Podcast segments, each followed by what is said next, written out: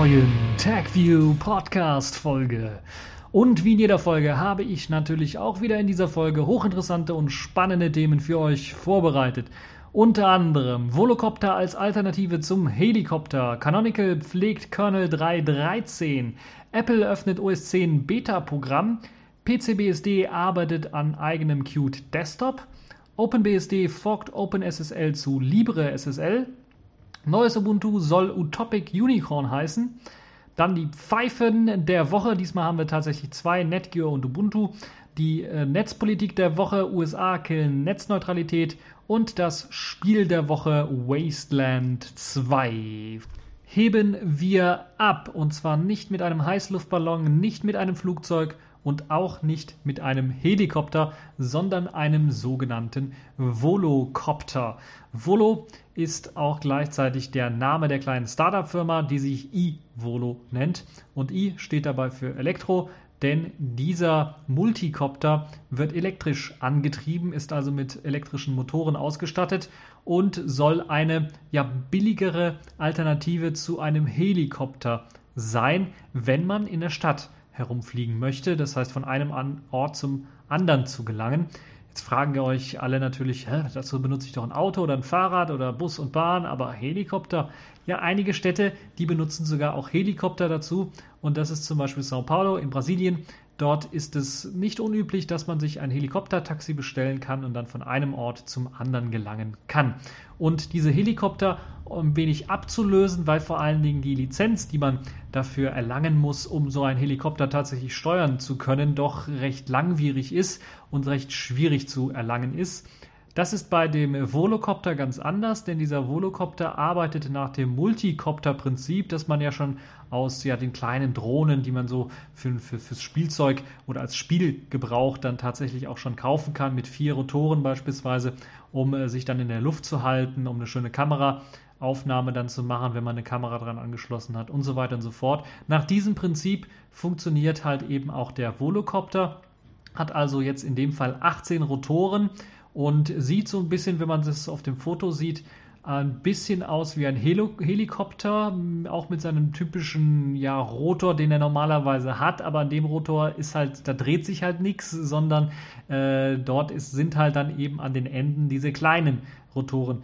äh, dran gemacht. Und einen Heckrotor braucht das Ganze natürlich dann auch nicht, weil eben diese 18 Rotoren, die an diesem großen, äh, ja, statischen Rotor, da muss man natürlich sagen, sieht nur aus wie ein Rotor, äh, angebracht sind, äh, dann natürlich dafür ausreichend sind, um eine vernünftige Navigation, ein vernünftiges Drehen des äh, Volocopters dann tatsächlich durchführen zu können.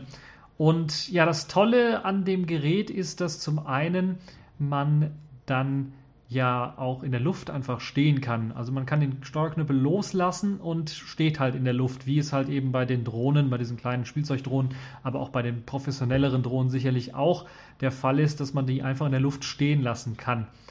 Ähm, gedacht für die Stadt heißt, es ist ein Zweisitzer, das heißt, da können zwei Personen ja, sitzen. Es kann zum einen natürlich, wenn man das als Taxi verwenden möchte, tatsächlich einmal derjenige äh sein, der das Teil fliegt und natürlich der Kunde. Aber man kann natürlich auch, weil die Lizenz, und das ist das Interessante an dem Ganzen, die Lizenz eine ganz andere ist, denn es reicht hier schon eine Sportpilotenlizenz, die viel, viel einfacher zu erlangen ist als eine Helikopterlizenz und auch viel weniger Stunden braucht.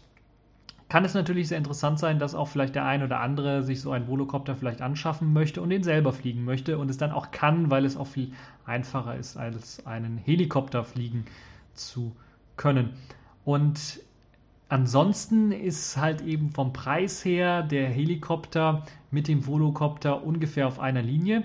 Aber dadurch, dass man halt eben sich viel äh, erst einmal Flugstunden spart für so eine Helikopterlizenz und natürlich auch ein bisschen was Geld spart für die Helikopterlizenz, hat man dann, kommt man dann im Endeffekt etwas günstiger weg mit dem Volocopter, weil man dann halt eben äh, weniger Flugstunden benötigt und eine etwas äh, billigere Lizenz, sagen wir mal so, also günstigere Lizenz.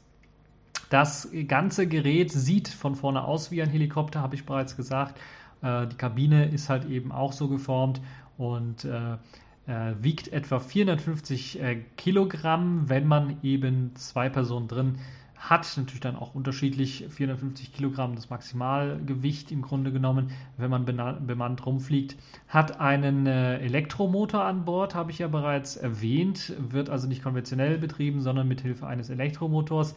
Dieser Akku alleine ist 90 Kilogramm schwer und äh, momentan reicht er auch nur für einen 20-Minuten-Flug. Deshalb geht man auch eher davon aus, dass man innerhalb einer Stadt eher jemanden äh, als Taxi quasi transportiert. Mm, und das soll allerdings laut der Entwickler dann auch weiter erhöht werden, Schritt für Schritt. Und man peilt so an, dass man eine Stunde lang damit fliegen kann. Das ist so das, was man erreichen möchte. Und äh, ja, 18 Rotoren sind, äh, wie gesagt, bereits an Bord. Heckrotoren nicht nötig.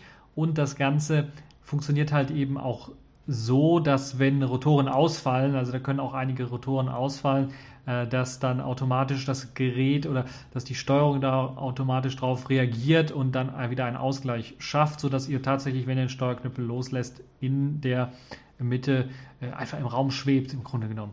Und das ist eben eine sehr, sehr spannende Technologie, wie ich finde. Ich fand das schon sehr, sehr spannend, wie das Ganze funktioniert auf diesen kleinen, äh, ja, unbemannten Geräten, auf den äh, Drohnen ähm, mit Kameras und so weiter, was da alles möglich ist. Und das, diese Technologie jetzt mit hineinbringen in halt eben auch zur Personenbeförderung ist, glaube ich, sehr interessant und könnte doch äh, so ein wenig ähm, ja, die Luftfahrt ein bisschen was äh, umkrempeln, könnte ich mir durchaus vorstellen, wenn die ja, Apparate, sagen wir mal, oder die Fluggeräte dann so billig werden, äh, dass sie sogar billiger werden als Helikopter, ähm, dann könnte das durchaus sehr, sehr interessant sein, nicht nur für Unternehmen, sondern vielleicht auch irgendwann mal für Privatpersonen, sich so etwas anzuschaffen. Und äh, wenn man jetzt eine Sportpilotenlizenz machen möchte, kann man halt eben dann neben eben einem äh, äh, kleinen äh, Flugzeug äh, auch dann eventuell so ein Volocopter steuern, was sicherlich für den einen oder anderen äh, dann durchaus interessant sein könnte. Die maximale Flughöhe von dem Volocopter beträgt 2000 Meter. Und das Gerät soll oder der Volocopter selber soll dann 2016 ausgeliefert werden und äh, dann etwa 250.000 Euro pro Stück kosten, also so viel wie eben so ein kleiner Helikopter auch.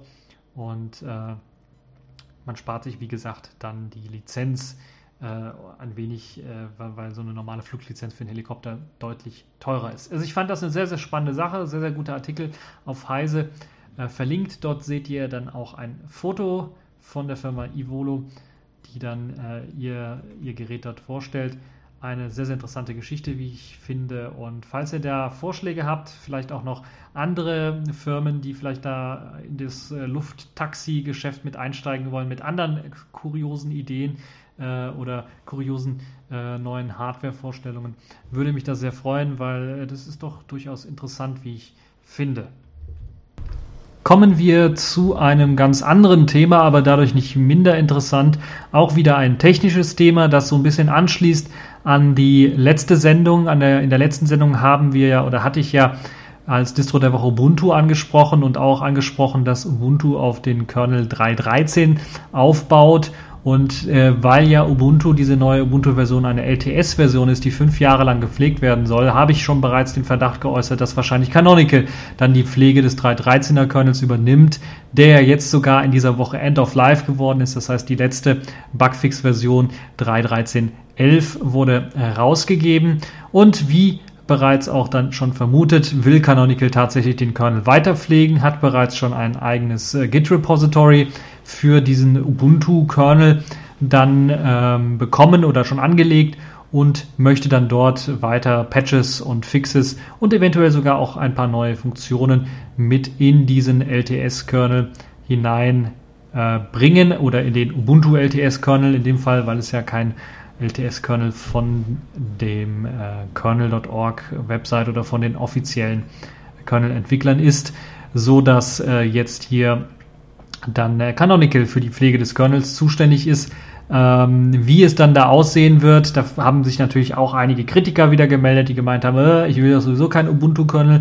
So wie ich das sehe, ist es halt sowieso so, dass der Kernel natürlich äh, die Patches, die Ubuntu jetzt in seinem 3.13er Kernel sowieso schon hat, ähm, dann auch nur als Patches bestehen. Das heißt, man kann den 3.13er Kernel, der dann auch Sicherheitsupdates und so weiter dann von Ubuntu bekommen wird, auch noch ohne die ganzen Ubuntu-Patches und äh, ohne die ganzen, äh, sagen wir mal, funktionalen Patches wie Rückportierungen von äh, neueren Versionen und so weiter auch noch bauen. Also das ist kein äh, größeres Problem. Deshalb finde ich 3.13er Kernel doch durchaus interessant, auch äh, vor dem Hintergrund, dass, glaube ich, einer der, äh, einer der letzten Kernel ist, die dann auch alte Legacy-Grafikkarten mit proprietären Treibern dann auch für, äh, also tatsächlich dann auch äh, benutzbar machen kann.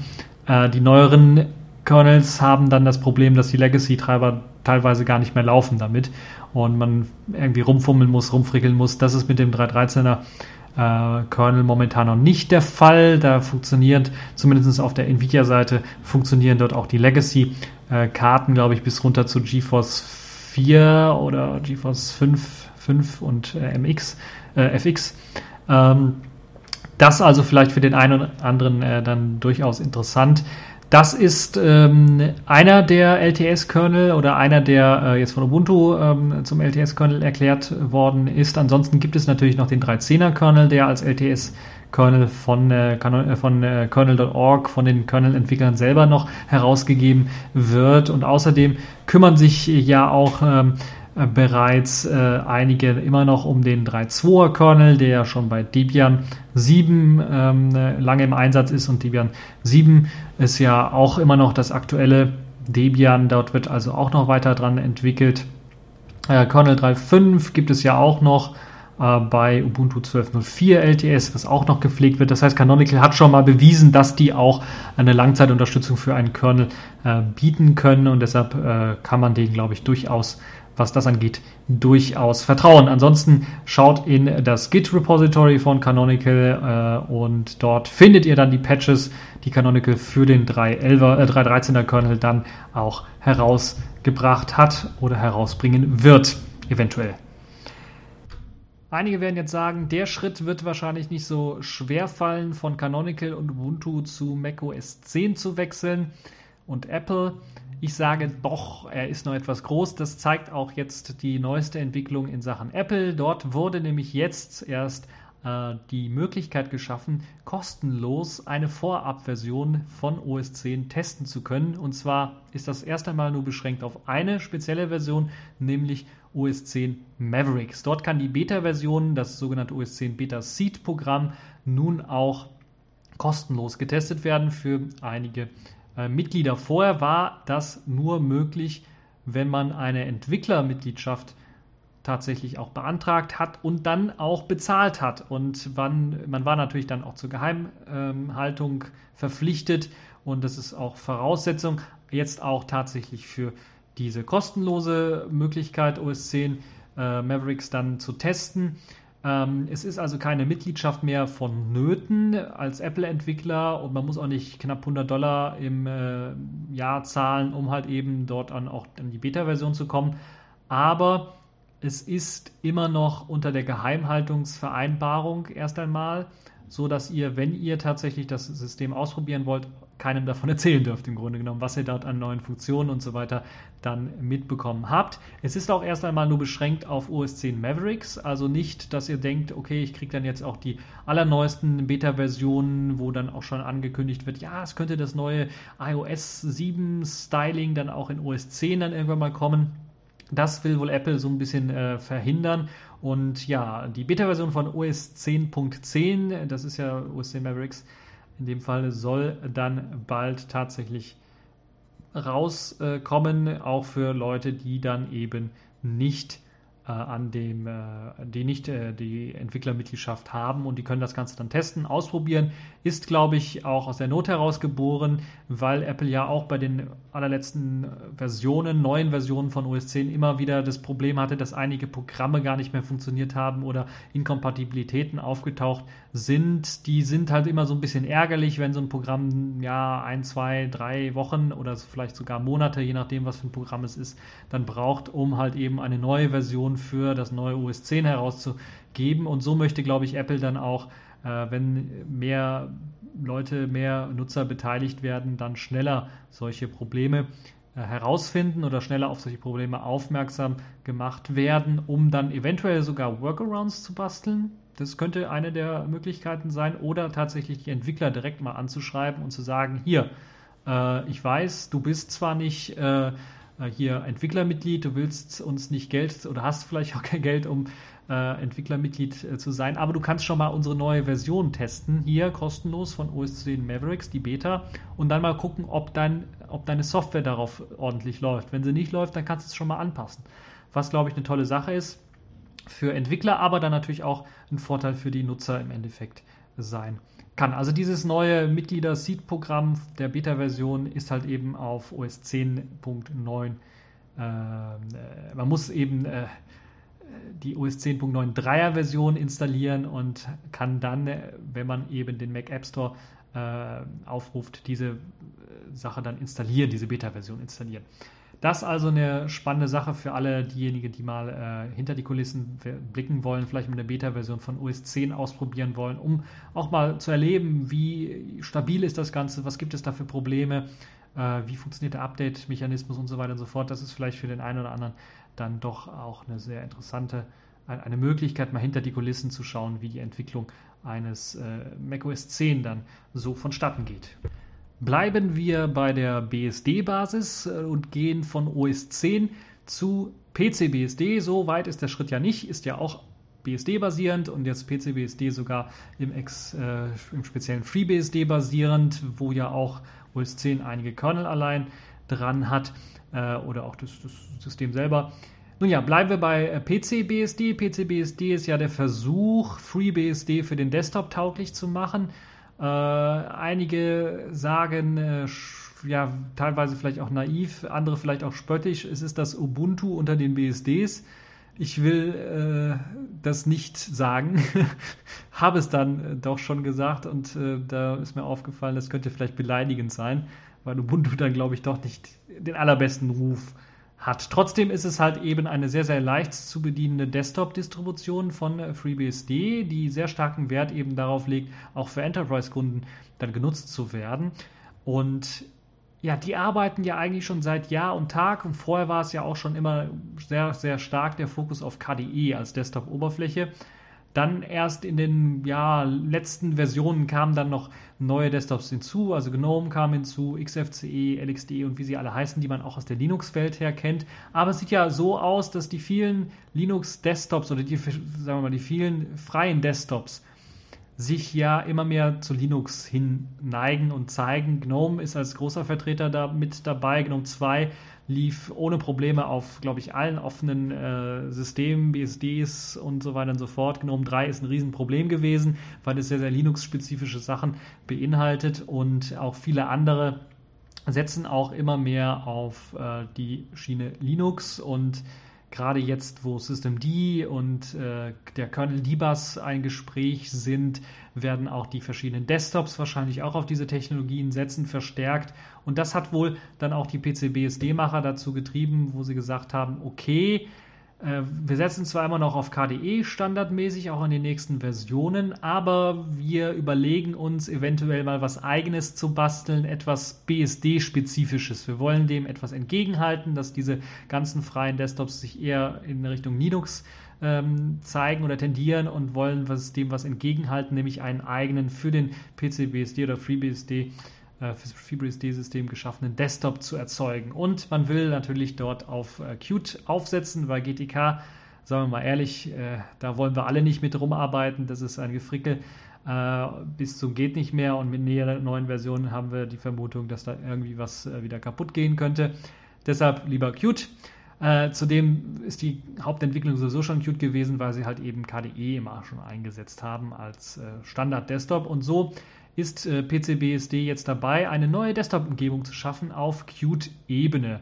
Diese Desktop-Umgebung hat auch bereits schon einen Namen. Lumina heißt das Ganze. Wenn es jetzt keine namensrechtlichen Streitigkeiten gibt, wird das wahrscheinlich auch der Name bleiben. Und das ist jetzt natürlich nicht kurzfristig gedacht, sondern langfristig gedacht. Langfristig möchte man diesen Desktop zum Standard-Desktop machen, also KDE so ein bisschen davon, äh, KDE so ein bisschen ablösen und eine Alternative eben auch zu äh, GNOME dann auch noch mal schaffen und vielleicht auch eine Alternative schaffen zu den ganzen Linux-Desktops oder Linux-orientierten Desktops. Vielleicht wird das halt dann auch so frei, dass man dann sagen kann, okay, den kann man auch auf Linux installieren und vielleicht auch damit glücklich werden.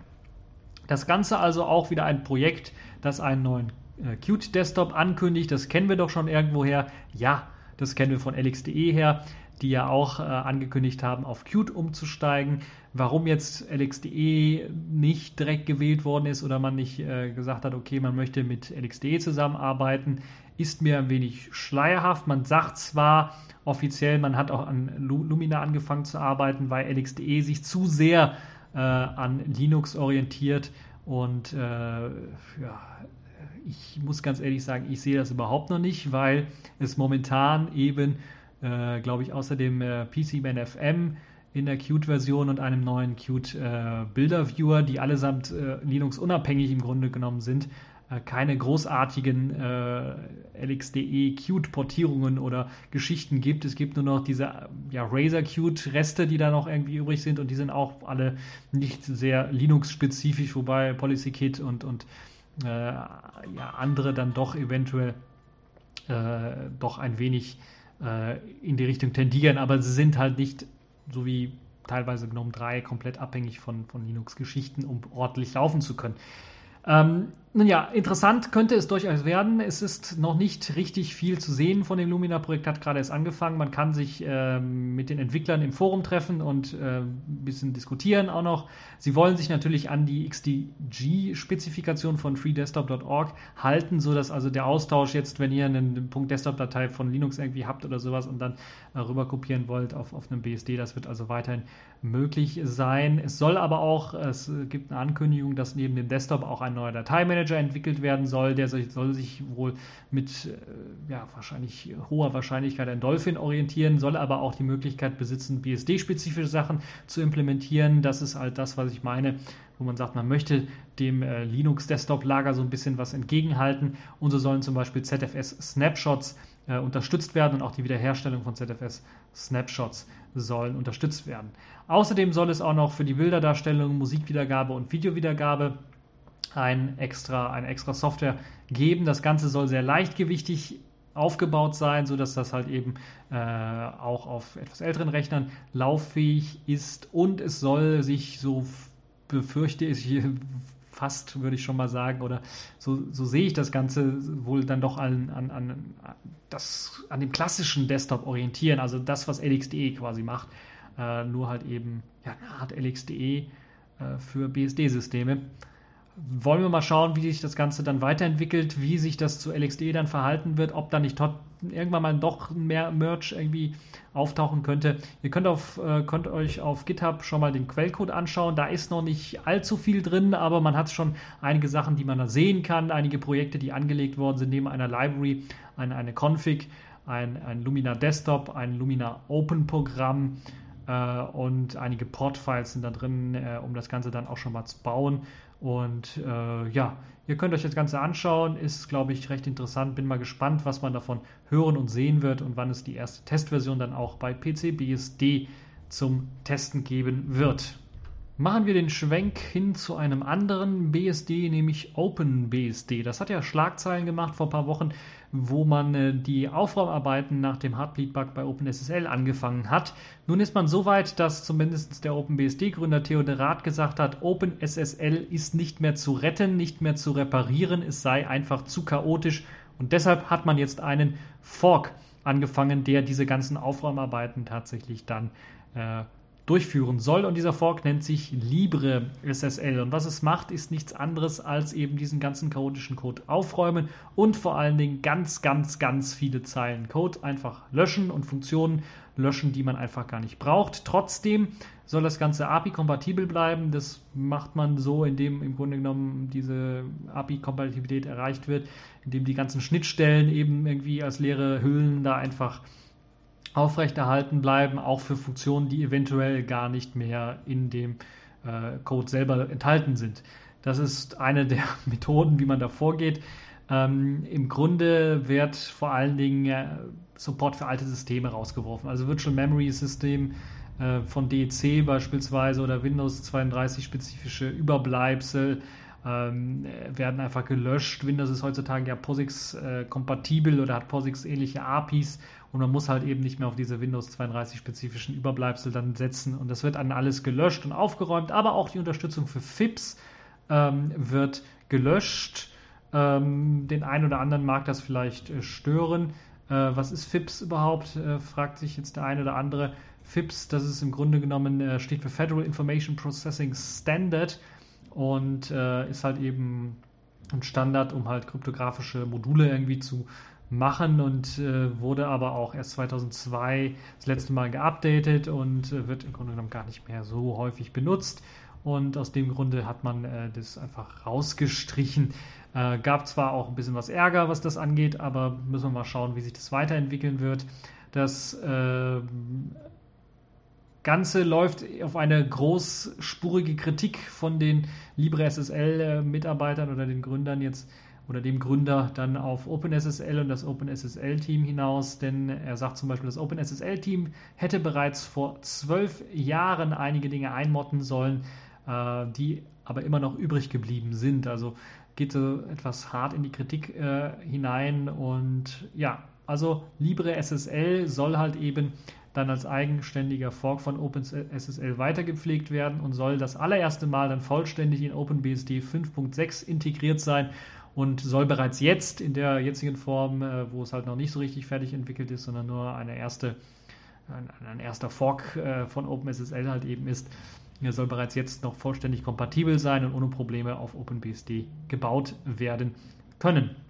OpenBSD 5.6 soll laut den Plänen, laut den derzeitigen Plänen, das kann sich natürlich immer ändern, am 1. November äh, diesen Jahres dann rauskommen. Das heißt, äh, 1. November 2014 können wir dann eventuell LibreSSL dann auch einmal live in Action sehen. Ich bin mir relativ sicher, dass OpenBSD die ersten sein werden, die LibreSSL dann tatsächlich flächendeckend auch in ihrem System einsetzen werden und dann auch beweisen müssen, dann ob ihr äh, Fork von OpenSSL dann tatsächlich besser ist.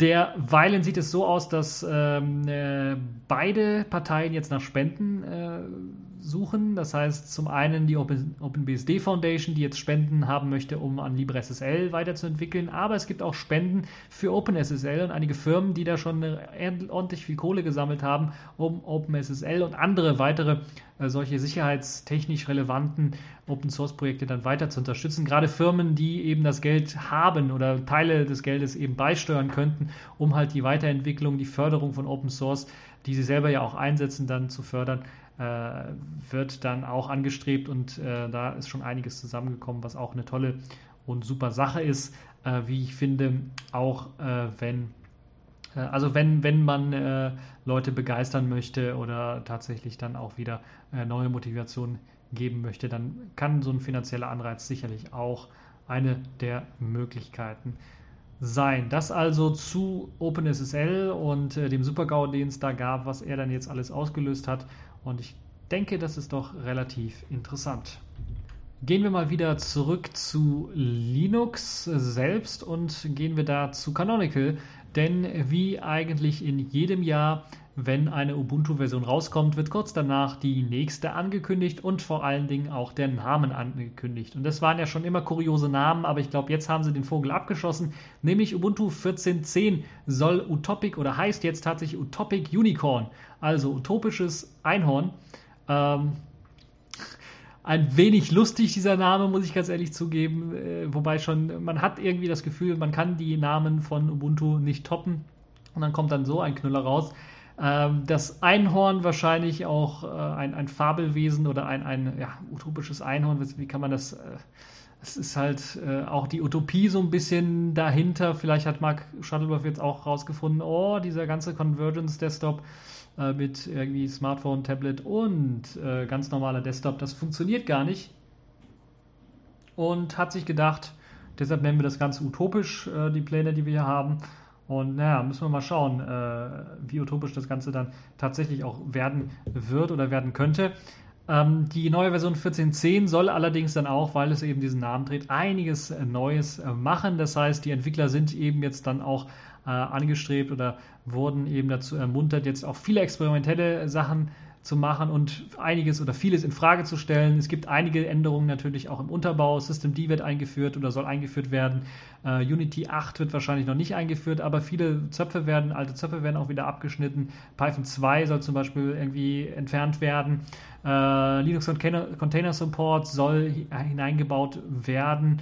Ähm, es soll eine ganze Menge noch geschaffen werden und äh, ich könnte mir vorstellen, dass das durchaus als Motivator für die Entwickler auch dienen soll, die ja sich viel Kritik eingeheimst äh, haben für die ganzen Entwicklungen, die sie in den letzten Jahren äh, gemacht haben, mehrere beispielsweise, aber auch Unity.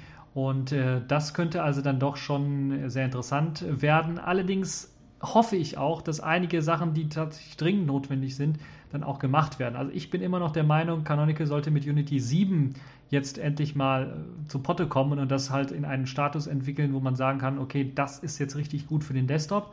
Ähm, und Unity 8, was ja sowieso auf 2016 verschoben ist, da sollte man dann eventuell im nächsten Jahr volle Kanne dann äh, mit äh, dem äh, neuen Ubuntu 15.04 dann mit einsteigen und dann hat man noch 15.10, wo man das Ganze testen kann und dann mit 16.04 oder sogar 16.10 kann man dann erst eben dann das neue Unity 8 dann vorstellen. Es sollen jetzt aber bereits schon einige äh, Programme da natürlich auch mit Einfluss finden oder mit einfließen in die 14.10er Version, die jetzt an dieses Convergence, äh, an den Convergence-Gedanken dann mit äh, rangehen. Das heißt, die sollen Qt-basierend sein, sie sollen tatsächlich auf, dem neuen, äh, auf der neuen Architektur basieren, die Canonical äh, dann, äh, also Qt 5 basierend, die Canonical geschaffen hat mit dem Ubuntu SDK. Die sollen haben, äh, eben auf diesen Programmen basieren. Man soll Entwickler dazu ermuntern, dann eben äh, mit äh, diesem Ubuntu SDK Dinge zu entwickeln, auch für den Desktop. Ich kann mir das noch relativ schlecht vorstellen, wenn man sich die aktuellen Produkte und aktuellen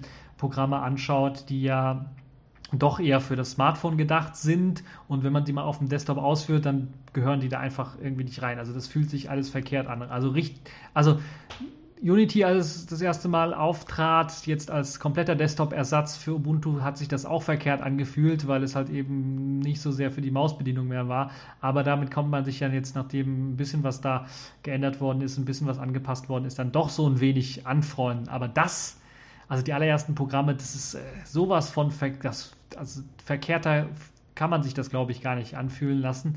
Äh, da ist selbst GNOME 3 in der neuesten äh, Touchscreen-ähnlichen Oberfläche, die sie da eingeführt haben, im, und den neuen GTK-Widgets äh, doch noch eine Stufe mausfreundlicher und eine, eine, Stufe integrierter als das, was Canonical hier mit den allerersten Programmen für das Ubuntu SDK dann äh, tatsächlich vorgestellt hat.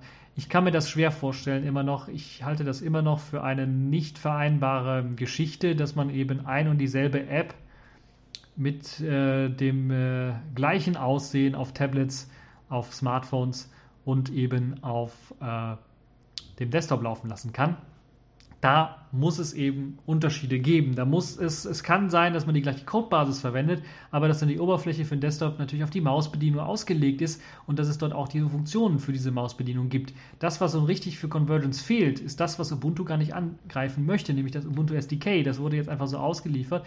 Da müsste man einfach sagen, okay, das Ubuntu SDK selber, wenn man jetzt ein bestimmtes, äh, ein bestimmtes Widget benutzt, beispielsweise ein Widget wie eine Textbox oder sowas, die muss so intelligent sein und zu erkennen. Ich laufe jetzt auf einem Desktop, das heißt, Rechtsklick bedeutet Kontextmenü.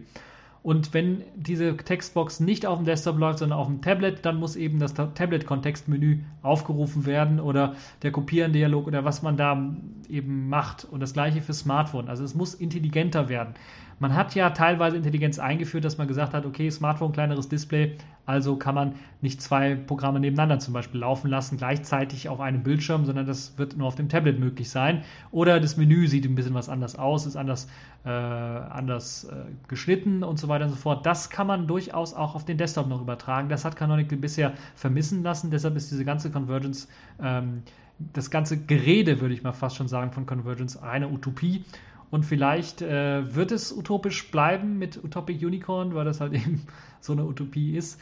Ähm, müssen wir mal schauen, wie sich das entwickeln wird. Ich bin da ein bisschen was skeptisch, muss ich ganz ehrlich sagen, aber ich freue mich auf neue interessante Sachen. Das ist immer gut, dass Entwickler angeregt werden, äh, auch mal alles in Frage zu stellen. Der Schritt von Upstart zu System D ist, glaube ich, ähm, ein notwendiger Schritt zum einen, um Canonical äh, sich da nicht äh, übernehmen zu lassen, weil halt eben ein eigenes Init-System noch zu pflegen, während Debian auf, auf äh, System D gewechselt ist und dann inkompatibel wird, was ja die Zeit zeigen wird, mit Upstart eventuell. Das wäre einfach äh, nicht äh, machbar und ich glaube, Canonical hat auch ganz klar erkannt, dass System D jetzt äh, die Linux-Dominanz schlechthin ist und viele zentrale Bestandteile einfach so Systemd abhängig geworden sind, dass im System, dass das eigentlich gar nicht mehr geht, da irgendwie wegzugehen.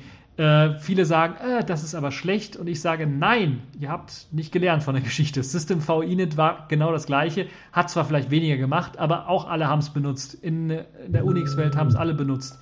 Und das ist halt das, was äh, eventuell hier äh, dann, äh, da hat es geblinkt, das sagt mir, gepinkt, das sagt mir, ich rede zu viel.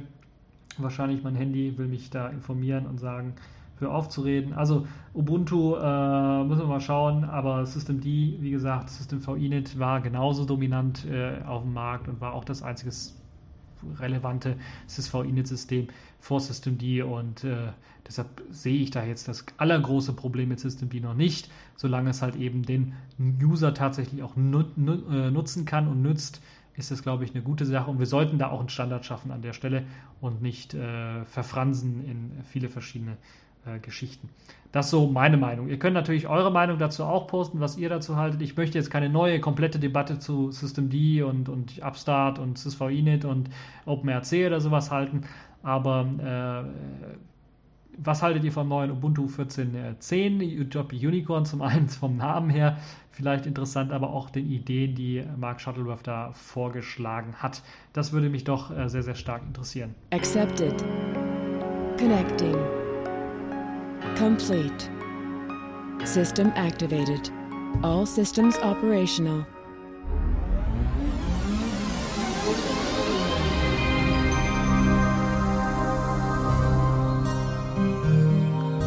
Ja, kommen wir zu den Kategorien der Woche. Und da haben wir natürlich wieder eine Pfeife der Woche.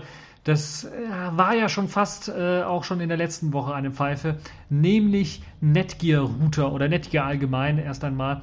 Und dort die Router, unter anderem der DGN 1000, das ist so ein Router, die sollen über eine mysteriöse Backdoor verfügen. Und das hat sehr lange gedauert, bis dann Netgear angekündigt hat, wir haben diesen äh, mysteriösen Backdoor-Dienst gekillt. Wir haben den, das Bug, den Bug, den es dazu gab, entfernt. Und wirklich entfernt haben sie es gar nicht, sondern sie haben es verschleiert. Und da frage ich mich, habe ich erst mal gedacht, what the fuck? Und dann auch noch so schlecht gemacht, dass man eigentlich sagen könnte, was zum Geier wollt ihr? Ihr sagt in eurem Bugfix des Firmware-Updates, dass eben diese mysteriöse Backdoor, die auf dem Port, lasst mich nicht lügen, das steht irgendwo im Artikel 32 äh, 764 äh, gelauscht hat und darauf reagiert hat, wenn da Befehle gesendet worden sind. Dieser Prozess, der sogenannte äh, SCFG Manager, MGR äh, Prozess, der Backdoor-Prozess, der lief halt auf diesem Netgear-Router und auf einigen anderen Netgear-Routern auch. Und dieser sollte dann halt eben durch dieses Bugfix, äh, was ziemlich lange gedauert übrigens, äh, dass sie es rausgegeben haben, dieser sollte dadurch gefixt werden. Und jetzt kam raus, ja, okay, der Dienst, der läuft jetzt nicht mehr direkt auf dem Router, wenn man sich die Prozessliste dort anschaut.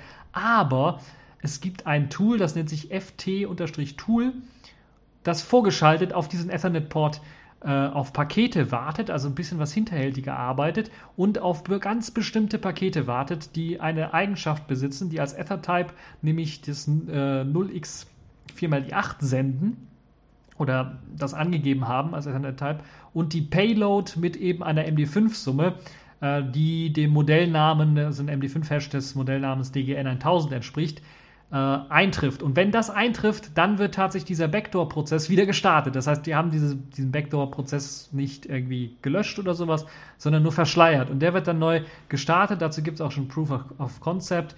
Äh, ganz so schlimm, wie es vorher war, ist es jetzt nicht, weil eben der, durch das vorgeschaltete, durch diesen vorgeschalteten Prozess, der dann erst später diese Backdoor aufruft, wird halt eben, äh, ist das nicht mehr übers Internet angreifbar. Also nicht jeder kann dann über den Port 32 äh, 764 dann einfach mal sagen, okay, ich greife jetzt mal äh, den Netgear-Router an und komme da irgendwie an Daten ran, sondern das geht halt nur mit präparierten Ethernet-Paketen zum einen. Das ist jetzt nicht so schwer, sagen wir, aber es kann halt eben nur im LAN dann erfolgen, also nur bei LAN-Teilnehmern kann das äh, passieren oder eben bei der PPOE-Gegenstelle, also beim Provider selber, der kann solche Pakete dann auch noch senden.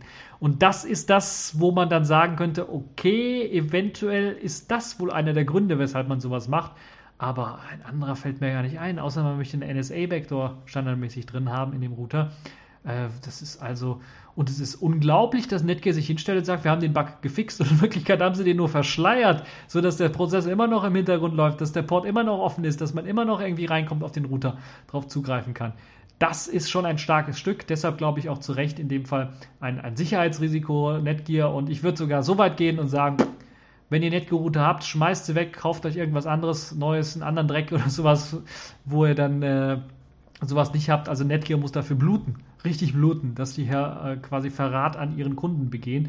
Und das ist wirklich schon ein sehr, sehr starkes Stück. Äh, ich kann mir nicht vorstellen, dass das unabsichtlich passiert, dass man da irgendwelche Billigprogrammierer hinschickt, die dann meinen, ah, ich möchte meine Backdoor aber behalten und versuchen die dann auf solche plumpe Weise, äh, plumpe Art dann äh, tatsächlich zu verschleiern. Das glaube ich und hoffe ich einfach nicht für Netgear. Und äh, also das kann einfach nicht sein, dass unsere Router jetzt mit Backdoors ausgestattet daherkommen von den Herstellern und die Hersteller dann sagen, oh, wenn das rauskommt, ja, fixen wir und in Wirklichkeit arbeitet man. Man muss ja auch Energie und Zeit reinstecken, auf solche Ideen zu kommen, das so zu verschleiern. Also das ist mir unbegreiflich, muss ich ganz ehrlich sagen. Kommen wir zu einer weiteren Pfeife der Woche. Ja, ihr habt richtig gehört, wir haben diesmal zwei Pfeifen der Woche. Wieder ein riesengroßes Sicherheitsupdate und das hat, und das hat wieder prominent äh, prominente Linux-Distribution in dem, in dem Fall getroffen, nämlich Ubuntu.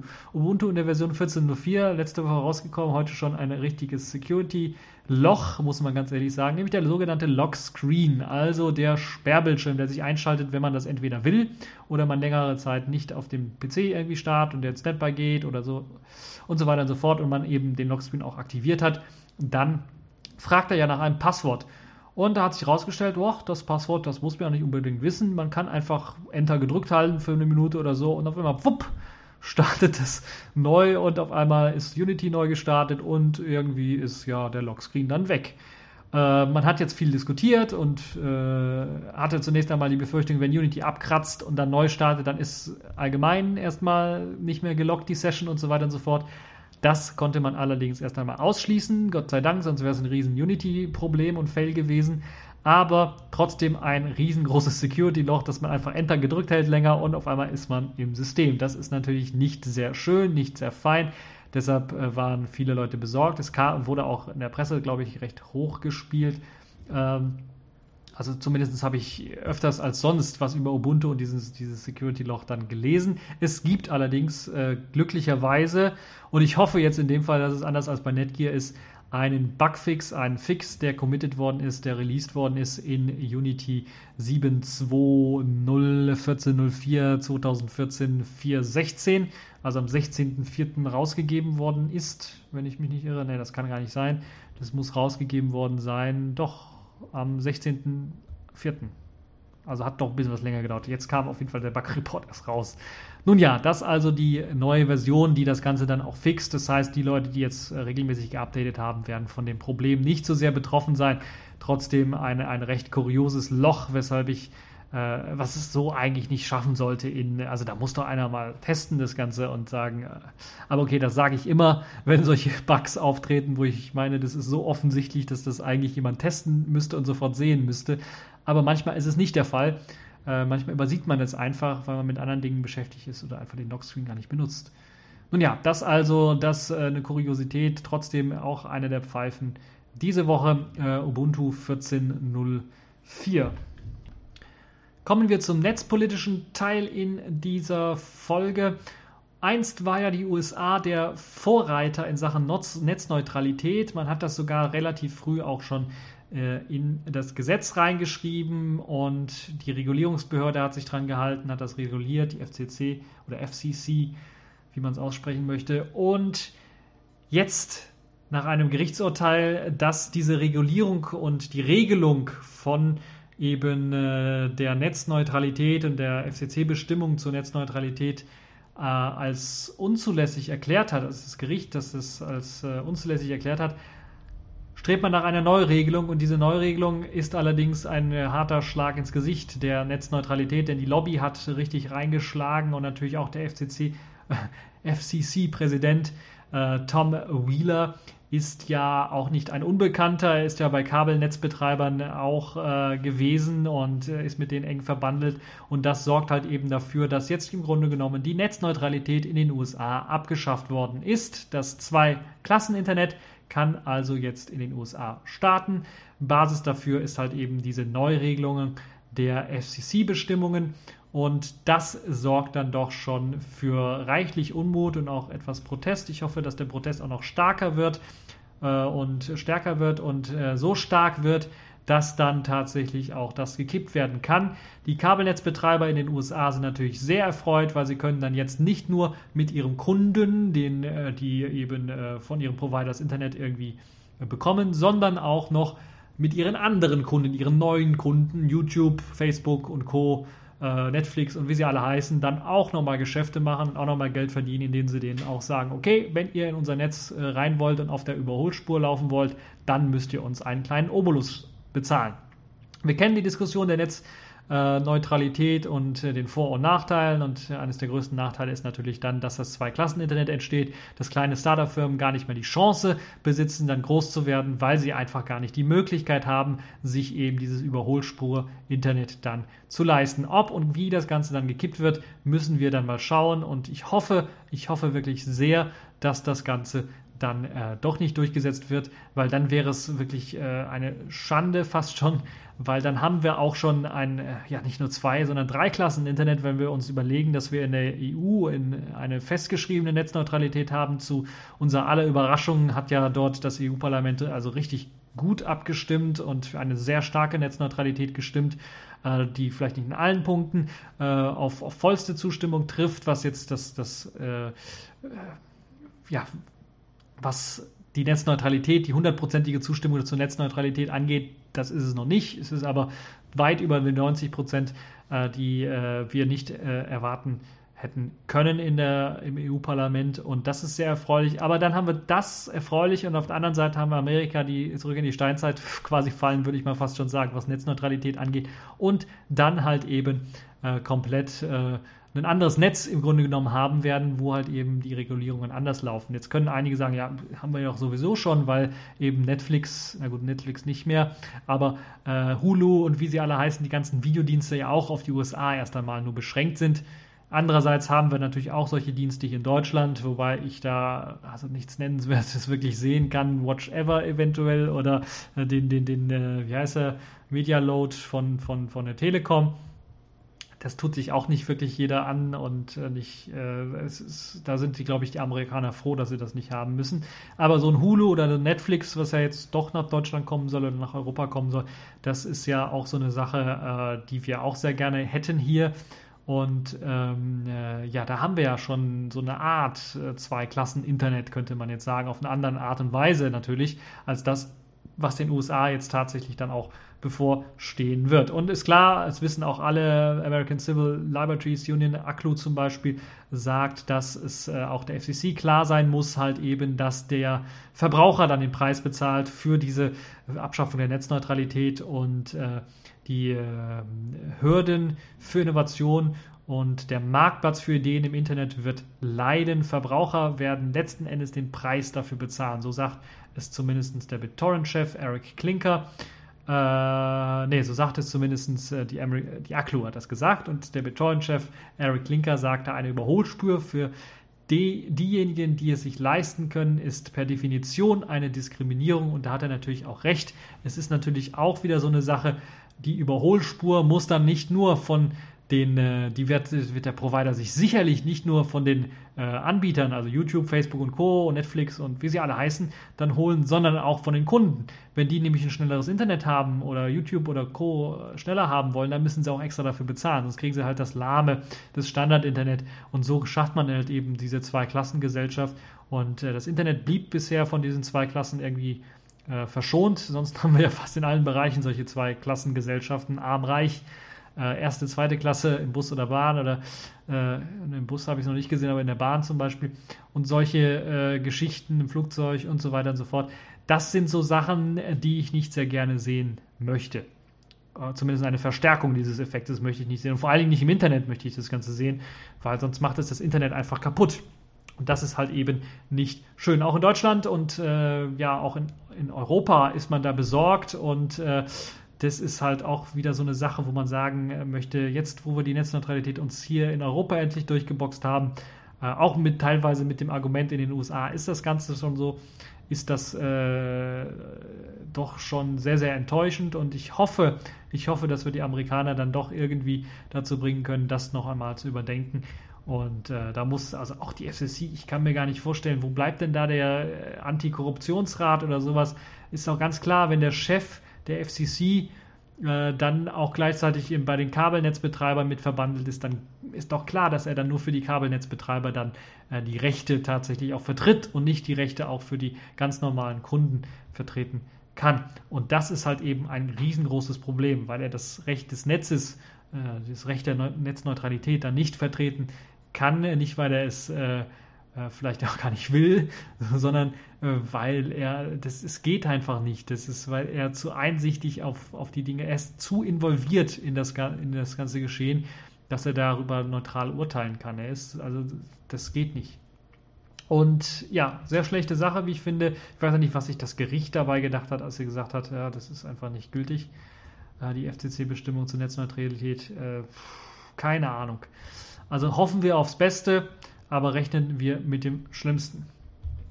Ich will aber schließen nicht mit einem Negativthema, sondern mit einem Positivthema, nämlich einem neuen Spiel der Woche. Das ist diesmal Wasteland 2. Das wurde jetzt auch für Linux herausgegeben und ist quasi zwei Jahre nach der Initialankündigung von Wasteland 2 ist halt dieser Titel auch in einer ersten Beta-Version unter Linux herausgekommen. Und es handelt sich im Grunde genommen um ein sehr, sehr altes Spiel. Also äh, ist alt in dem Sinne nicht so wie das letzte Spiel der Woche, weil es irgendwie schlecht aussieht in der Sachen Grafik und so, weil es äh, eben wirklich alt ist, sondern es handelt sich um ein um einen zweiten Teil, dessen erster Teil bereits im Jahre 1900, äh, lasst mich nicht lügen, 1900 1988 erschienen ist. Wasteland, so hieß der Titel. Und dieser Titel, der spielt in einer postapokalyptischen Welt, wo, also sagen wir mal, eine parallele Welt, die im Kalten Krieg eben dazu geführt hat, äh, dass durch einen Einschlag eines Meteoroiden dann auch äh, die Geschichte sich so ein wenig äh, geändert hat, es einen nuklearen Krieg gab zwischen der Sowjetunion und den USA und ein Großteil der Erdbevölkerung dann starb. Und in dieser postapokalyptischen Welt leben wir nun als äh, Soldat oder als, äh, ja, als, als Spieler, sagen wir mal so. Ich will nicht allzu viel verraten. Das Spiel ist sehr, sehr geil, muss ich ganz, sagen, äh, ganz ehrlich sagen, weil es halt Rollenspielelemente verknüpft aller World of Warcraft mit diesem postapokalyptischen Feeling, äh, mit natürlich dann auch ähm, vielen interessanten Möglichkeiten und vielen interessanten Ideen, die dort umgesetzt worden sind. Zum einen natürlich, was äh, die Spielewelten an sich angeht, die ja so ein bisschen auch, äh, wie der Name schon sagt, an, an Wasteland erinnern. Ähm, aber natürlich hat, das, hat dieser nukleare Angriff auch äh, Auswirkungen auf die verschiedene Flora und Fauna und natürlich Tiere und Pflanzenwelt. Ähm, und gerade die Tiere, das ist, glaube ich, das Interessante, wenn man so auf halb mutierte Tiere und sowas stößt, die einem dann auch natürlich äh, angreifen in, in, in dem Trupp und so weiter und so fort. Das ist dann äh, doch durchaus interessant. Die Grafik sieht gar nicht mal so schlecht aus, es ist ein relativ modern gemachtes Spiel.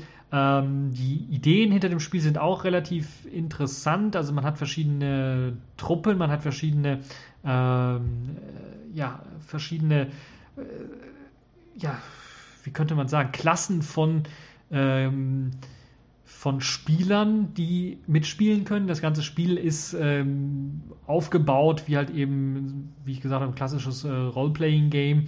Man hat die Spielsteuerung von oben her und steuert dann halt die Spieler aller Counters, äh, Counters äh, nicht Counter-Strike, sondern aller äh, Command Conquer, meine ich natürlich. Und ähm, hat die Möglichkeit, Spieler zu verstecken. Man hat die Möglichkeit, wenn man Scharfschützen hat, beispielsweise dann die Gegner abzuballern von der Weite, von der Ferne her, muss natürlich dann auch in der Umgebung den richtigen Platz suchen, wo man dann Scharfschützen dann aufstellt. Man hat Mechaniker, äh, die dann äh, bestimmte Sachen reparieren können. Man hat äh, Sprengstoffspezialisten, die dann auch beispielsweise irgendwelche Kisten aufsprengen können, die beispielsweise unser äh, Spezialist fürs Knacken von Schlössern nicht äh, aufkriegt, äh, um halt an bestimmte Gegenstände zu kommen und so weiter und so fort. Also sehr, sehr interessant. Sehr, sehr viele Klassen, die man ähm, dort hat an verschiedenen Spielern, man hat die Möglichkeit, Spieler auch zu entwickeln, in verschiedenen Fähigkeiten auszubilden und so weiter und so fort. Also ein richtig, also ein richtig geiler Titel.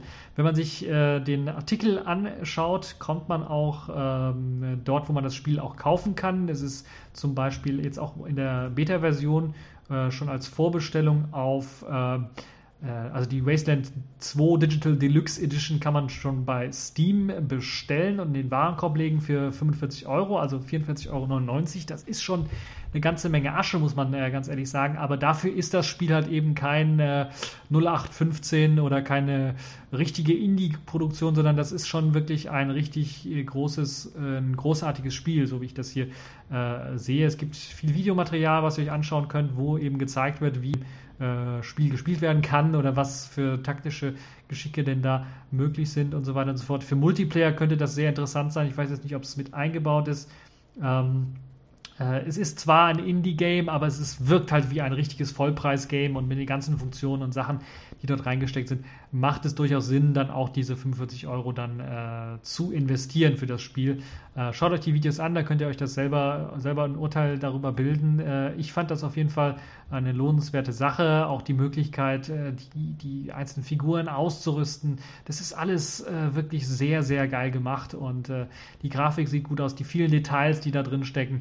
Es lohnt sich auf jeden Fall mal da einen Blick drauf zu werfen und dann eventuell auch äh, wenn man es mag, dann den Vollpreis äh, für das Spiel dann auszugeben. Das Spiel gibt es nicht nur für Linux, sondern auch für OS 10 gibt es eine Portierung und ich glaube, für Windows ist es auch, ja, steht es auch zur Verfügung. Äh, allen Vorbestellern, die können das Ganze sich dann halt eben ähm, dann ähm, kaufen. Äh, das Ganze wurde auch oder wird äh, doch es wurde aus der Crowdfunding-Aktion auch geboren, äh, so dass das ganze Spiel dann auch äh, deutlich zeigt, äh, dass die Community auch dahinter steht und dass die in der Lage ist und auch gewillt ist, da einen, einen äh, guten Preis für zu bezahlen. Und äh, ja, ich bin mal gespannt, wie die finale Version dann aussehen wird. Und bis ich dann die finale Version in den Händen halte, werde ich da sicherlich noch einige interessante Dinge auch schon in der Beta-Version entdecken können. Das also das äh, zum Spiel der Woche und damit sind wir auch schon am Ende dieser TechView Podcast Folge. Ich hoffe, es hat euch gefallen, ihr hattet Spaß dran und äh, viele interessante Themen gab es natürlich äh, wieder in dieser Woche, so wie in jeder Woche. Und äh, ich wünsche euch noch einen schönen Tag, dass es hoffentlich nicht regnet, sondern sonnig bei euch ist äh, und äh, dass ihr gut in die neue Woche starten könnt. Und das war's für diese Folge und bis zur nächsten Folge.